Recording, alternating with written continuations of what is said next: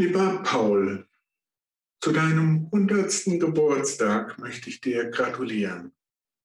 Aber noch viel mehr möchte ich dir für einige Dinge Danke sagen, die mich, wenn ich an dich denke, bewegen.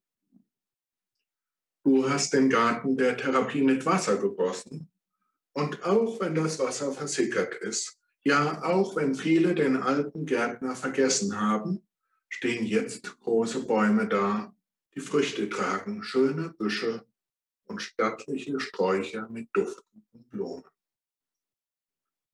Dein Garten selbst ist ein bisschen verwahrlost, aber immer noch schön. Die Schilder an den Pflanzen sind schon mehrfach ausgetauscht worden.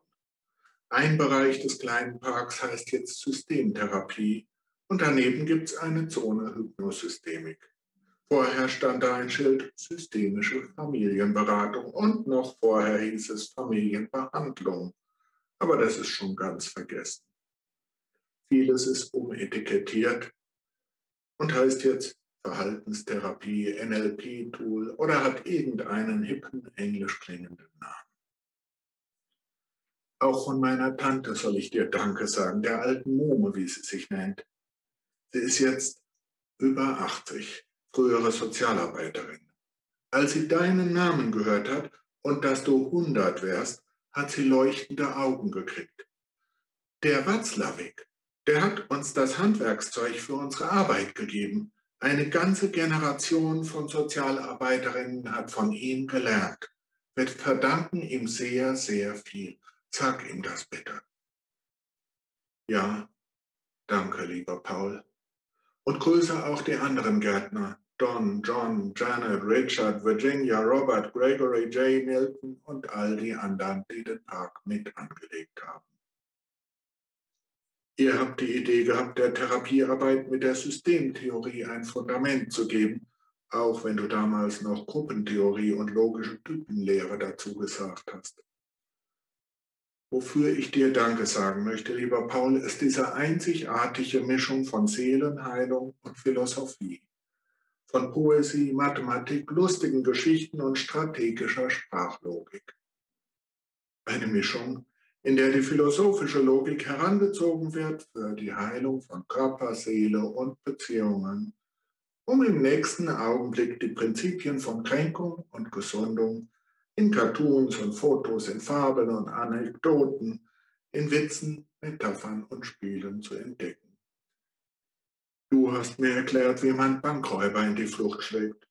Tut mir leid, ich bin noch in Ausbildung und darf keine Auszahlungen vornehmen. Von dir habe ich erfahren, was Zirkularität bedeutet und was eine Veränderung der Interpunktion ist. Ich habe diesen Mann so trainiert, dass er mir jedes Mal Futter gibt, wenn ich diesen Hebel drücke, sagt eine Laborratte zur anderen.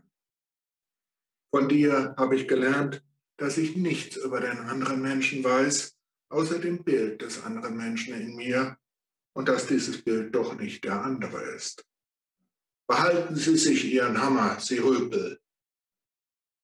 Du hast mich gelehrt, wie man aus dem, was nicht ist, ein Warnsystem entwickeln kann, wenn man es verbindet mit einer Erklärung, warum es nicht ist. Ich klatsche, um die Elefanten zu vertreiben, und wenn jemand sagt, hier sind doch gar keine Elefanten. Dann antworte ich, na sehen Sie, wir lassen uns nicht blenden von Seilschaften und Interessenverbänden, die uns weismachen wollen, das Land sei elefantenfrei. Wir wissen es besser. Danke, lieber Paul.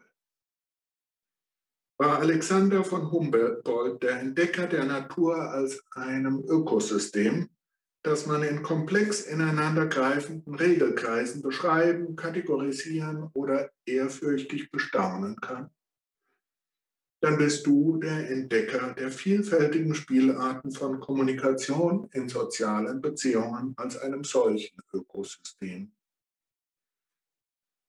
Über Humboldt wird heute nicht mehr so viel geredet und über dich, entschuldige lieber Paul, auch nicht mehr so viel. Die Erinnerung an den Gärtner ist verblasst, aber der Garten ist noch da. Er ist größer und wilder geworden, nicht mehr ganz so, wie du ihn anfangs angelegt hast. Für meinen Geschmack auch ein bisschen verwahrlost.